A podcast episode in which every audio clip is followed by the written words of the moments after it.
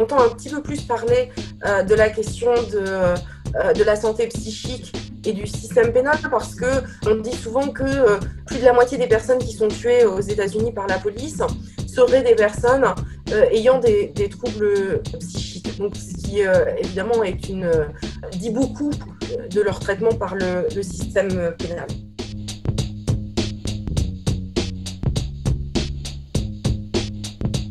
Je m'appelle Gwenola Ricordo, je suis euh, professeure euh, assistante en justice criminelle à l'Université d'État de Californie à Chico, donc euh, aux États-Unis. Je suis militante abolitionniste depuis une vingtaine d'années et donc je suis l'auteur du livre Pour elles toutes, Femmes contre la prison aux éditions Luxe, paru en 2019.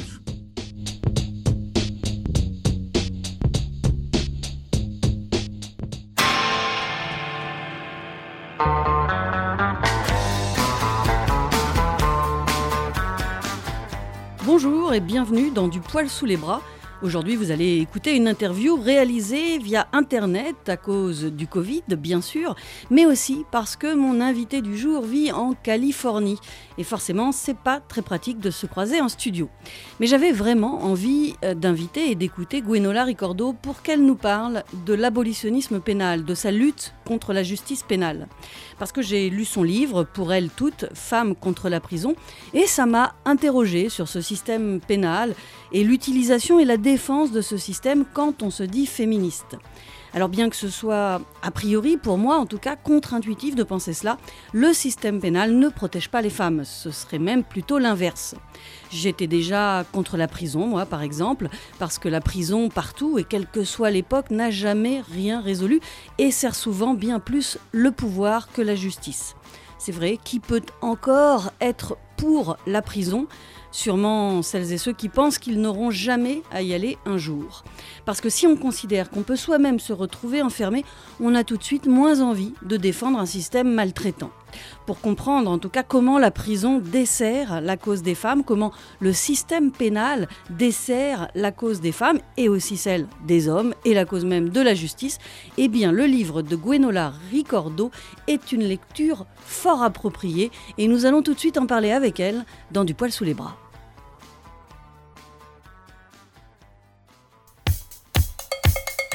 Du poil sous les bras.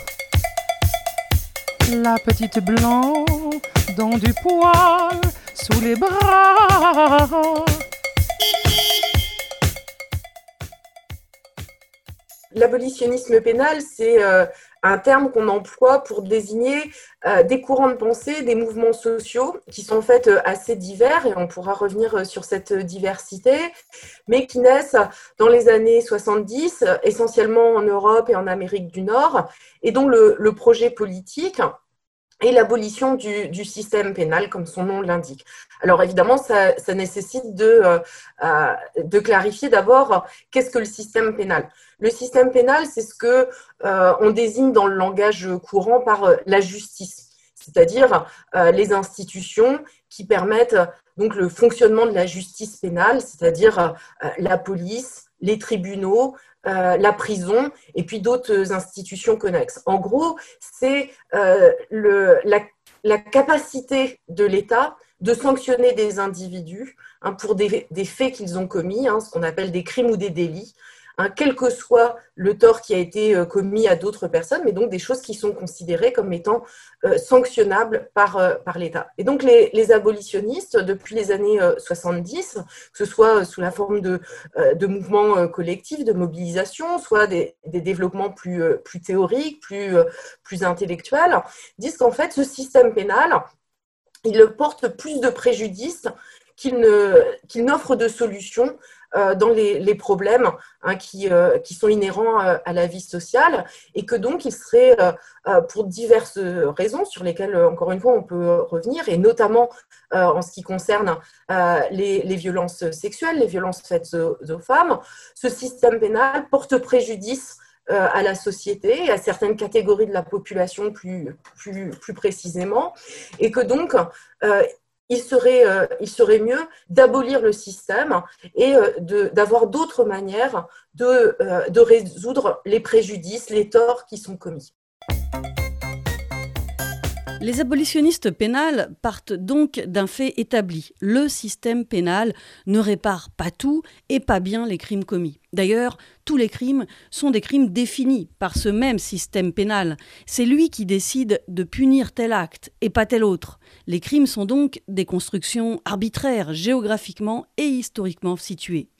Un des exemples les plus frappants, ce sont les crimes environnementaux, par exemple, qui jusqu'à présent n'intéressent pas vraiment le système pénal. Parce que ce système ne voudrait pas causer du tort à son petit ami, le système capitaliste. Et oui, l'État décide de punir en fonction de son intérêt à lui, l'intérêt des dominants, l'intérêt des puissants. On devrait toujours se demander à qui profite le crime. On emploie euh, souvent des mots sans, forcément en, voir euh, l'implication euh, politique et sociale. Et le, terme crime est, un bon exemple. Hein, on l'emploie très, très souvent dans le langage courant.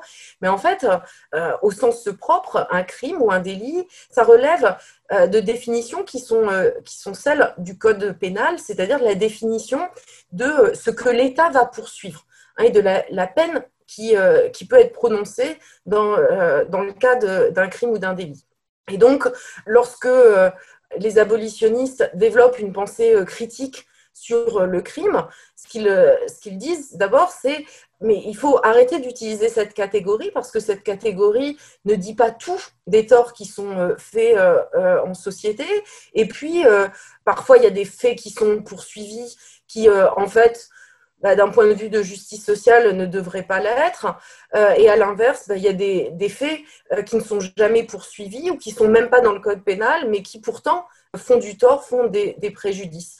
Et donc, euh, dans, l'abolitionnisme, il y a cette idée d'avoir un rapport critique et de se détacher de ces catégories qui sont celles de l'État pour s'intéresser au niveau des individus, ce qui leur porte préjudice, ce qui leur fait tort.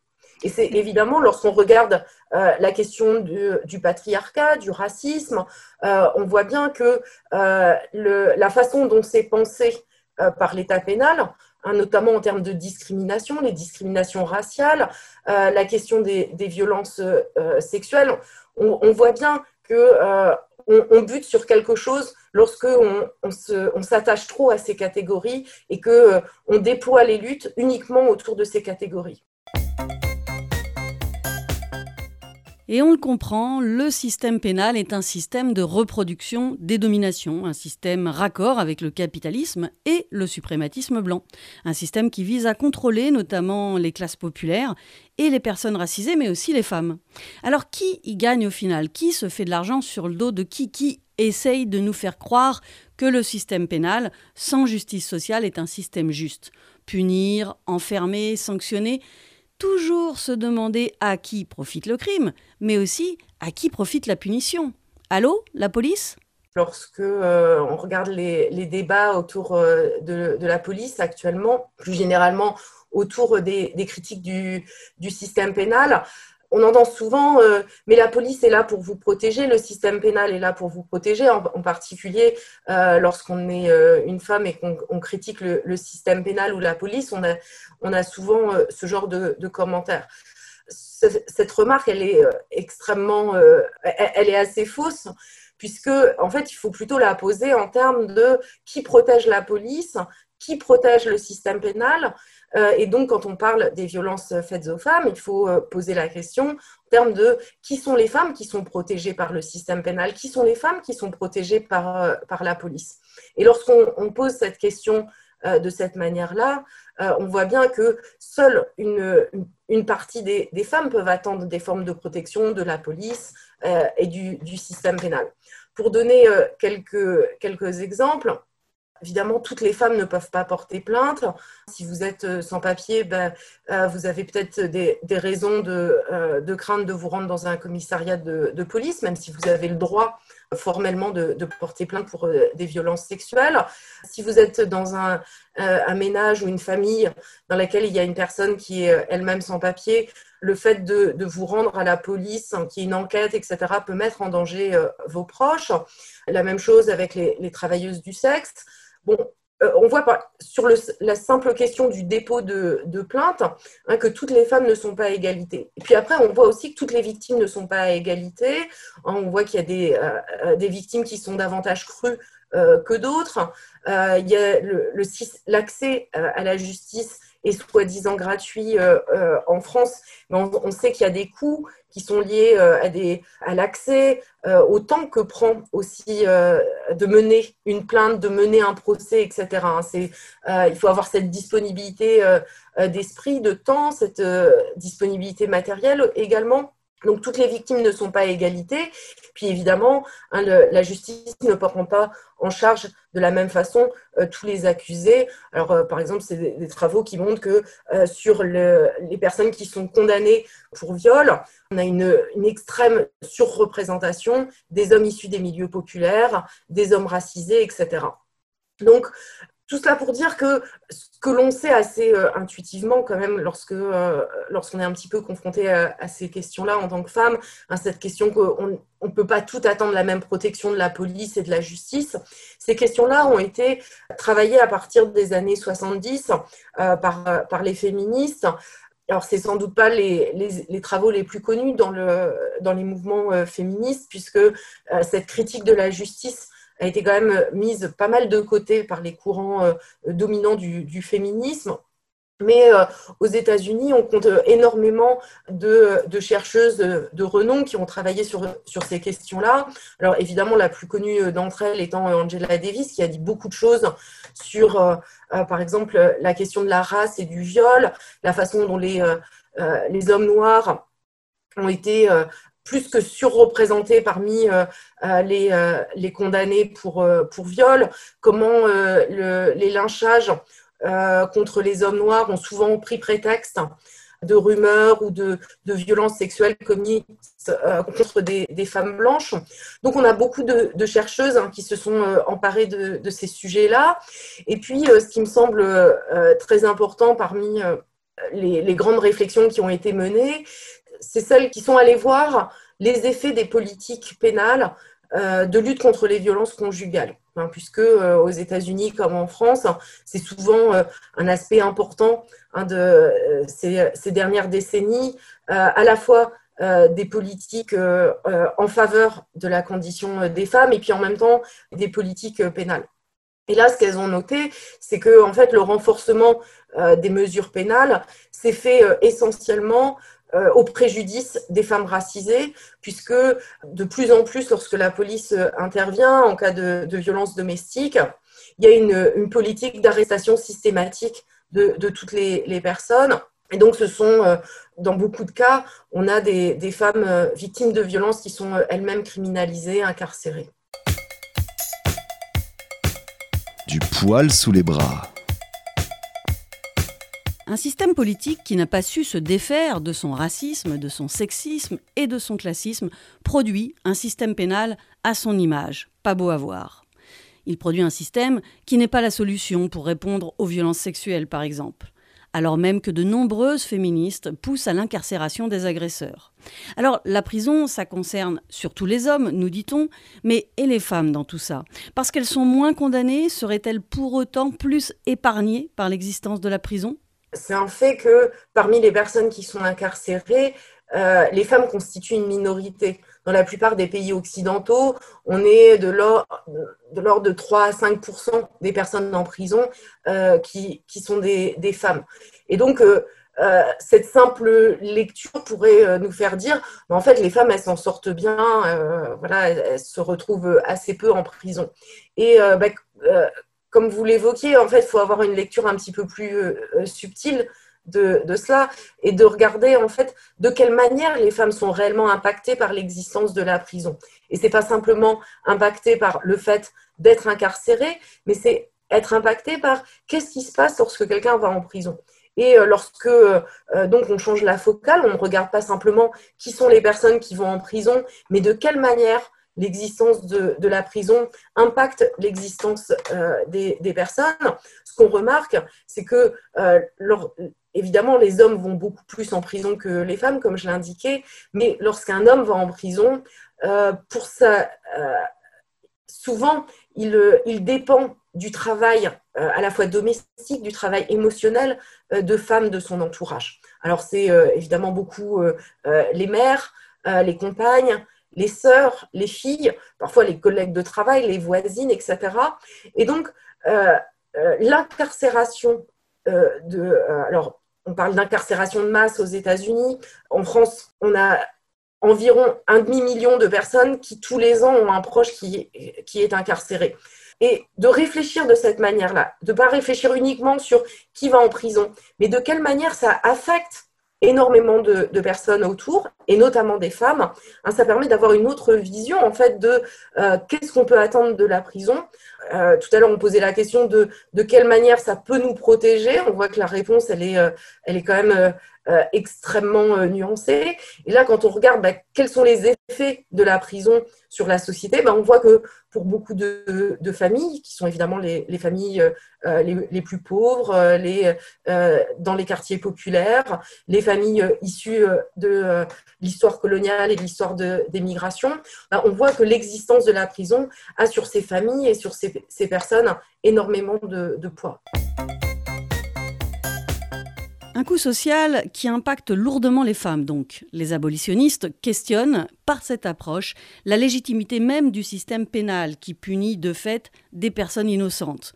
Le fait que des femmes, les sœurs, les filles, les mères, subissent aussi les peines affligées à leurs proches masculins, cela va à l'encontre du principe de personnalité de la peine. Pour autant, dur dur pour les féministes de lâcher prise sur le sujet de la prison. Tant qu'une autre solution, une autre justice n'est pas envisagée, beaucoup de féministes se tournent vers le système pénal, notamment pour punir des hommes auteurs de violences sexuelles ou conjugales. On parle d'ailleurs de féminisme carcéral. Et pour tout dire, le féminisme carcéral n'est peut-être pas très loin du populisme carcéral. ce qu'on appelle le tournant punitif un des, mouvements euh, féministes, euh, je pense que c'est important de le replacer plus, plus largement dans, un, dans une histoire des mobilisations, parce que euh, les féministes ne sont pas les seuls. Hein, on accuse souvent les féministes de beaucoup de, mots. Il faut voir que c'est un mouvement plus, plus général hein, qu'on observe aussi euh, dans les mouvements LGBT, qu'on voit aussi dans les mouvements antiracistes, d'avoir pensé très largement qu'il y avait quelque chose à attendre du, du, système pénal. Et donc, on l'a vu euh, autant avec les, mouvements antiracistes qui ont milité en faveur euh, de l'extension de la reconnaissance des, euh, des discriminations. On l'a vu aussi avec les mouvements LGBT, hein, avec des, des, appuis à la reconnaissance et à la pénalisation de, de l'homophobie, des spécificités de, de certaines LGBT-phobies, hein, transphobie, etc., etc. Ce tournant punitif du féminisme, il s'inscrit dans un mouvement plus large certes qu'on peut euh, critiquer et qui euh, relève aussi euh, de la manière dont qui a été le sujet politique de ces, luttes-là et de, pour dire les choses un petit peu rapidement, ce qu'on peut désigner par des politiques de respectabilité. Hein, c'est-à-dire que pour être entendu, il fallait être respectable, s'inscrire dans un, discours et utiliser les, mots du, pouvoir dont on a déjà dit il y a quelques minutes hein, les limites du poil sous les bras. Personnes racisées, femmes, homosexuelles, beaucoup de groupes de personnes persécutées ont eu envie de voir leurs oppresseurs incarcérés, cherchant ainsi une forme de reconnaissance de leurs oppressions. Mais tout cela n'empêche pas le chemin vers l'abolitionnisme pénal. C'était une étape peut-être nécessaire pour certains, rien n'empêche aujourd'hui de réétudier la question. Car désormais, on sait les limites de ce système, on en connaît les effets néfastes, même pour ces groupes de personnes. Défendre le système pénal quand on est un militant LGBT, par exemple, eh c'est cautionner un système qui peut se retourner contre nous. Et les exemples sont nombreux chez nous et ailleurs de la façon dont le système pénal a causé du tort aux LGBT par exemple. Finalement, l'abolitionnisme est forcément féministe, on l'a vu, mais aussi complètement queer du coup.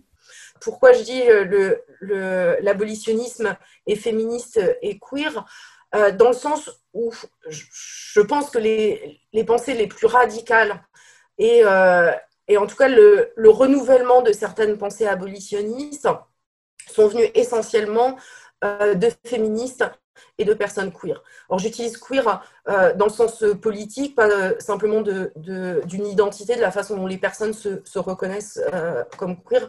je dis ça puisque je parle aussi dans un contexte états-unien. alors pourquoi féministe et queer? Bah, Ça nous permet de, revenir à cette idée de quelle protection peut-on attendre du système pénal?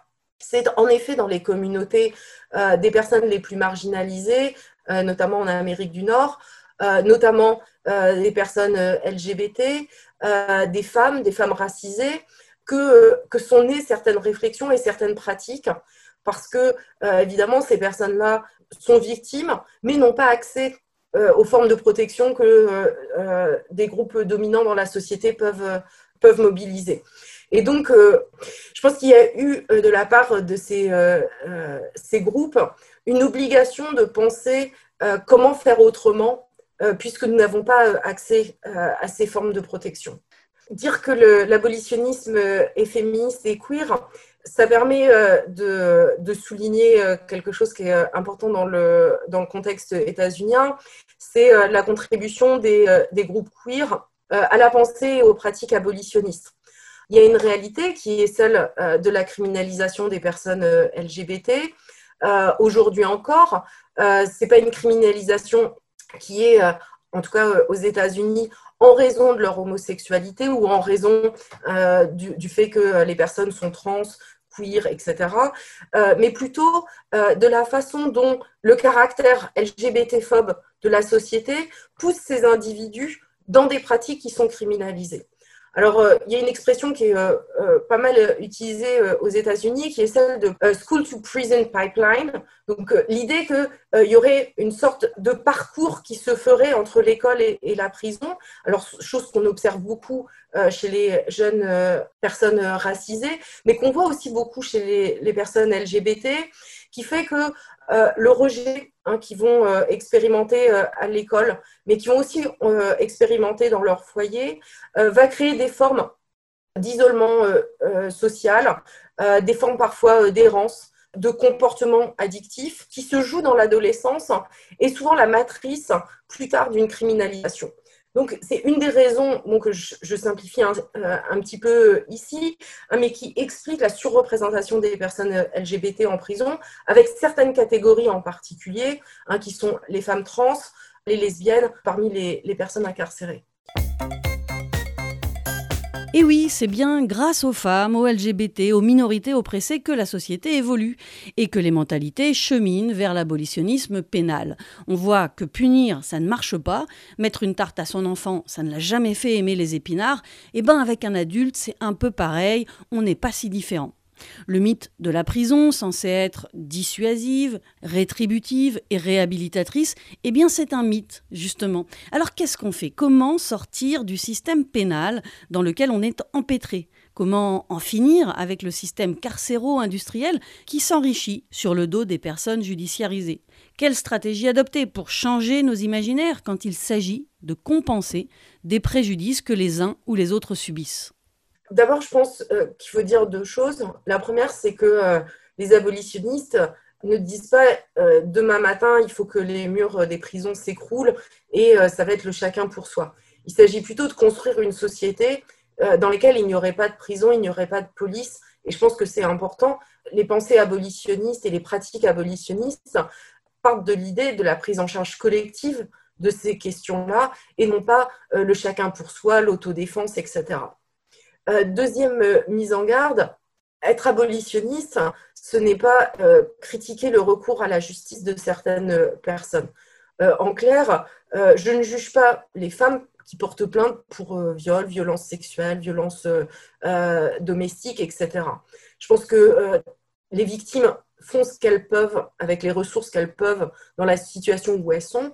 Par contre, je pense qu'en tant qu'abolitionniste, ce à quoi on doit s'employer, c'est de créer des ressources pour pouvoir se permettre euh, de, se passer de la, police et, de, la justice. Donc l'abolitionnisme, ce n'est pas une position morale qui consiste à critiquer hein, le fait de, se défendre lorsque, euh, bah, pour se défendre, euh, on doit appeler la police. On peut trouver ça regrettable, mais en tout cas, ce n'est pas c'est à mon avis pas la question de, l'abolitionnisme, de distribuer des bons et des mauvais points de, comportement individuel. Alors après, les stratégies abolitionnistes, elles sont, diverses, comme on l'évoquait au, début. Hein, l'abolitionnisme pénal, c'est à la fois des pensées, des pratiques politiques. Mais quand même, il y a une idée commune euh, qui est de dire bah, il faut prendre collectivement en charge les préjudices, les torts qui sont faits. Alors, cette prise en charge collective, elle peut s'appeler de, beaucoup de manières, mais je pense qu'il faut d'abord commencer par une évidence, c'est que euh, tous les jours, euh, dans nos vies, nous nous, organisons pour résoudre des problèmes sans avoir affaire à la police ou au système pénal. la vie sociale va avec beaucoup de, euh, désagréments. Et puis, euh, ce qu'on remarque, c'est que euh, lorsqu'il y a des, faits qui sont parfois graves, qui sont commis par des proches, souvent, l'affection qu'on a, le, souci du lien qu'on a avec ces personnes, fait qu'on va essayer d'être un peu plus imaginatif que d'appeler la police ou de se dire cette personne mérite d'aller en prison. Hein, si votre enfant commet des, faits qui sont, qui sont graves, qui seraient sans doute punissable par le code pénal, si, c'est des actes qui sont commis par votre frère, votre sœur, euh, un ami proche, bah, ça ne va pas enlever le tort qui vous a été euh, commis, la peine, la douleur, parfois sur des faits euh, qui peuvent être, encore une fois, extrêmement graves. Mais sans doute que votre premier réflexe ne va pas être d'appeler la police parce que vous dites que cette personne, mais aussi le lien qui vous lie à cette personne, vaut mieux que ça. Et donc, je, dis ça parce que euh, c'est vrai que souvent les abolitionnistes sont ramenés à cette idée d'utopie. Et en fait, ce, terme d'utopie, il n'est euh, pas très confortable parce que, euh, en fait, ce qu'on veut surtout dire, c'est que le système pénal est une anecdote dans l'histoire de l'humanité. C'est une anecdote parce que toutes les sociétés humaines ont eu des façons de régler les torts qui étaient commis en leur sein. Je ne dis pas que c'était forcément de façon euh, équitable, constructive, etc. Mais l'histoire de la prison, l'histoire de la police, c'est une histoire très occidentale et extrêmement récente. Et en plus, à l'histoire de nos vies, comme je l'évoquais, euh, on a beaucoup de plus de connaissances de nos manières de résoudre les conflits que ce qu'on pourrait euh, le croire à, première vue. Et ne pas se sentir donc désemparé par ce terme d'abolition. Hein, souvent, c'est une des premières réactions que les gens ont lorsqu'on leur parle d'abolition. Ils disent Mais comment on va faire? Ça va être le chaos. Et j'aime beaucoup dire euh, aux gens, mais en fait, regardez tout ce que vous connaissez, regardez tout ce que vous pratiquez au quotidien. Vous avez ce savoir-là. Euh, ne vous dépossédez pas vous-même de, ce savoir-là. Alors, évidemment, euh, tout ça peut paraître assez peu concret finalement. Et sans doute ce qui est le, plus intéressant en termes de, réflexion ces, euh, dernières décennies, c'est ce qu'on appelle la justice réparatrice et puis euh, cette expression de justice transformative. Ce qui est intéressant dans ces, euh, dans ces réflexions et, ces pratiques, c'est que cela part d'une critique radicale de la justice pénale, rappelant que la justice pénale repose sur l'idée que pour un préjudice, pour un crime, il y aurait une sorte d'équivalence qui est celle, euh, de la punition. Hein, c'est ce qu'on appelle le caractère rétributif de la justice. Un fait égale euh, une, punition. Or, lorsque euh, on écoute les, victimes, et en particulier les victimes des faits les, plus graves, ce besoin que l'acte qu'elles ont subi soit puni, il existe, il existe en particulier au début au début de, leur processus de, guérison, de deuil. Hein, ça dépend des, circonstances, mais c'est certainement pas ce qui les anime euh, et ce qui leur, euh, leur permet de, guérir sur le long terme. Hein, les besoins des victimes sont beaucoup plus riches que cela et, euh, c'est aussi la critique que l'on peut faire du système pénal, c'est d'avoir une vision extrêmement réductrice des, victimes, hein, de, donner une peine euh, à une personne qui est reconnue coupable. Et puis la victime, il faudrait qu'elle euh, s'accommode de ça. Hein. C'est une sorte de, de lot de consolation. Euh, voilà pour vous. Et puis, peu importe tous ces autres besoins qui peuvent être des besoins de, de sécurité, de reconnaissance, des besoins de donner du sens à ce qui a été fait.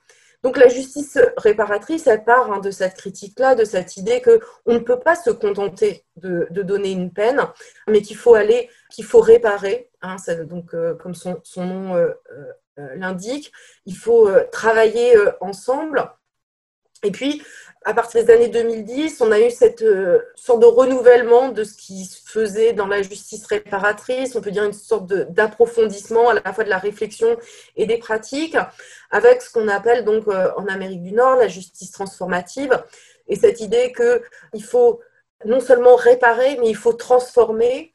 Euh, et pour dire les choses un peu vite, là où la justice pénale recherche une individuelle, puisque son idée, c'est bien de donner une peine à une personne qui a été reconnue coupable, donc il faut bien trouver un ou une coupable. La justice transformative dit, certes, euh, il y a une personne qui a commis euh, un acte, certes, cette personne est responsable, mais en même temps, euh, la société est responsable dans le sens qu'il il y a certaines conditions sociales qui ont rendu possible cet acte. Du poil sous les bras. On le voit, c'est pas gagné, cette histoire de justice transformative. Notre société est encore bien attachée aux flics, aux prisons, à la justice pénale et à la punition. Certains et certaines essaient pourtant de réformer ce système pénal, mais attention, derrière des réformes qui ont l'air bien faites, se cache souvent la forêt de domination multiple. Et puis, réformer un problème ne sert pas à grand-chose. On ne réforme pas un problème, on le supprime réformer ne, suffit pas parce que euh, ça fait euh, au moins 200 ans euh, qu'on parle de réforme. en fait, ce qui est intéressant avec le système pénal, c'est que les personnes qui le défendent le mieux reconnaissent qu'il y a des problèmes. on n'a pas de, personnes qui nous disent ce système fonctionne parfaitement, fermez le rang. On n'a que des personnes qui nous disent bah, c'est la moins mauvaise des solutions, comment on ferait sans, euh, euh, oui, il faut l'améliorer, oui, il y a des problèmes. Donc, euh, voilà, il y a cette reconnaissance assez large que, oui, le système pénal ne, fonctionne pas si bien, mais qu'on pourrait finalement le, réformer. Alors, évidemment, comme je, disais, il y a des stratégies différentes parmi les abolitionnistes. Il y a des courants qui disent ne revendiquons rien, construisons la révolution et puis euh, on construira une société sans, prison. Il y a des courants qui disent également qu'on euh, peut euh, procéder par étapes, c'est-à-dire commencer d'abord par décarcéraliser, hein, c'est un grand mot pour dire simplement qu'on peut par étapes faire sortir de prison certaines catégories de la, population. Par exemple, commencer par les prisonniers âgés, les prisonniers malades, pourquoi pas les femmes. Voilà, c'est une stratégie qui s'inscrit dans du long terme par, euh, par euh, étape. Et puis, il y a certains courants qui disent, euh, sans être réformiste, on peut néanmoins pousser pour certaines réformes, des réformes qui affaiblissent le système pénal. Alors, c'est ce qu'on entend beaucoup aujourd'hui dans les médias à propos de la police, avec le slogan de définancement, de defund la police, c'est-à-dire cette idée de coupons les ressources de, la police hein, pour euh, affaiblir l'institution. Alors, euh, il y a beaucoup d'autres euh, réformes non réformistes, comme on dit, qui peuvent être proposées pour ce qui est du système pénal. Et si on parle plus spécifiquement de la prison, c'est bien évidemment l'arrêt de construction de, nouvelles prisons, l'arrêt du recrutement de, nouveaux surveillants de prison. ça peut être euh, de faire euh, pression sur euh, des, secteurs économiques qui tirent profit de l'existence de la prison. Donc, par exemple, en France, Bouygues ou Sodexo, hein, qui à la fois construisent des prisons, participent à la gestion de prisons à travers les services de cantine, de, de blanchisserie, etc. Donc, les abolitionnistes ne croient fondamentalement pas que l'institution puisse être réformée, mais ça n'empêche pas que parfois, en tout cas certains courants, travaille à certaines revendications euh, en termes de réformes, donc des réformes qu'on va appeler des réformes non réformistes. Cette, euh, cette idée que euh, l'abolitionnisme peut néanmoins passer par certaines revendications de, de réformes, elle vient, en tout cas dans, dans ce qui est des courants abolitionnistes, de Thomas Mathiesen et donc de sa formulation dans les années 70 d'une distinction entre ce qu'il appelle des réformes positives et des réformes négatives, c'est-à-dire des réformes qui euh, affaiblissent euh, ou au contraire donnent de la force au, euh, système carcéral. Et donc les, courants abolitionnistes qui se réclament de cette distinction entre euh, réforme positive et réforme négative ne disent pas que le système pénal et la prison en particulier peuvent être réformés, ils disent simplement qu'il y a certaines réformes qui peuvent pousser en direction de l'abolition euh, du système pénal et de la prison. Les abolitionnistes ne sont donc pas contre toutes les réformes, car certaines, au final, mettent en lumière l'absurdité du système et vont dans le sens d'une suppression in fine d'un système inefficace, voire pervers. Mais bon, on est encore loin, très loin, de changer de système pénal. Une vraie justice pour toutes, c'est pas pour demain. La situation elle est assez différente aux, États-Unis et, en France. Euh, c'est vrai qu'aujourd'hui, aux États-Unis, on parle beaucoup plus de, l'abolitionnisme pénal, on parle beaucoup euh, de la question des femmes et, euh, du système pénal. il y a beaucoup d'organisations qui se revendiquent à la fois féministes et abolitionnistes. La situation est assez différente en France, même si je pense que parmi euh, aujourd'hui parmi euh, les, mouvements féministes et parmi les militantes féministes, euh, des choses sont, en train de, changer. il y a quand même beaucoup plus de, visibilité pour ces idées-là, même si bah, je, continue à être scandalisée par le désintérêt des courants dominants du féminisme pour les femmes qui sont en prison et pour les femmes qui ont des, des proches en prison. Euh, ça me semble être un révélateur euh, des appartenances sociales, euh, des questions de race qui se jouent aussi à l'intérieur des, mouvements féministes. le fait d'avoir des proches incarcérés, c'est pour une partie des femmes une expérience relativement banale, relativement ancrée dans les histoires familiales. Et puis, pour les femmes qui sont en prison, il y a tellement de questions qui sont euh, au cœur, soi-disant, des luttes féministes euh, qui se posent, que euh, c'est c'est encore une fois, à mon sens, un véritable scandale qu'elle soit systématiquement oubliée par ces courants dominants du féminisme. Il n'y a qu'à rappeler la surreprésentation des femmes victimes de violences sexuelles parmi celles qui sont incarcérées. Hein, c'est une des particularités des femmes incarcérées d'avoir étaient souvent euh, victimes de violences sexuelles et cette victimation euh, sexuelle euh, a façonné leur parcours et souvent l'une des raisons, alors une raison indirecte, de, leur, de leur criminalisation. Donc, pour toutes ces raisons, j'espère qu'il va y avoir des inflexions hein, dans les courants dominants du, du féminisme. En même temps, j'ai beaucoup d'espoir avec cette montée en puissance des groupes euh, afroféministes, euh, des, des, femmes euh, racisées, des femmes des, des quartiers populaires qui, qui s'organisent, qui mènent beaucoup de, luttes, qui, qui parlent de la, de la police. Je pense que d'elle viendra un renouvellement à la fois du, du féminisme et de, de, la façon dont le féminisme parle de, parle de, la, de la prison, parle de, du système pénal. Mon cœur les comprend, elles toutes celles qui ne croient plus en la justice de leur pays, celles qui n'iront jamais voir la police parce que le live, celles qui voudraient seulement que ça n'arrive pas à d'autres, celles qui préfèrent oublier, celles que la justice a laissées déçues, brisées, en colère ou malheureuses, celles qui ont pardonné, celles qui ont préféré écrire un livre, celles qui voudraient juste comprendre, celles qui diront toujours la prison pour personne. Mon cœur les comprend elles toutes.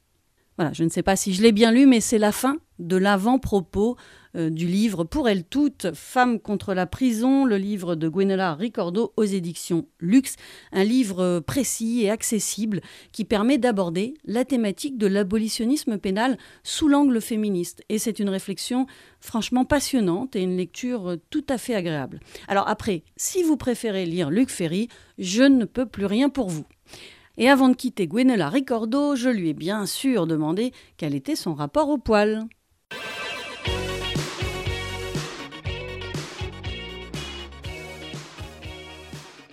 J'ai arrêté de m'épiler quand j'avais 20 ans, peut-être même un petit peu avant, et je pense que c'est euh, une bonne décision dans, dans ma vie. Donc j'aime mes poils, j'aime le, sentir le vent dans le poil de mes jambes. J'ai un rapport totalement décomplexé à cela. Je, suis toujours un peu triste de voir qu'on en est encore là euh, aujourd'hui en tant que féministe à avoir des débats sur, euh, euh, sur les poils.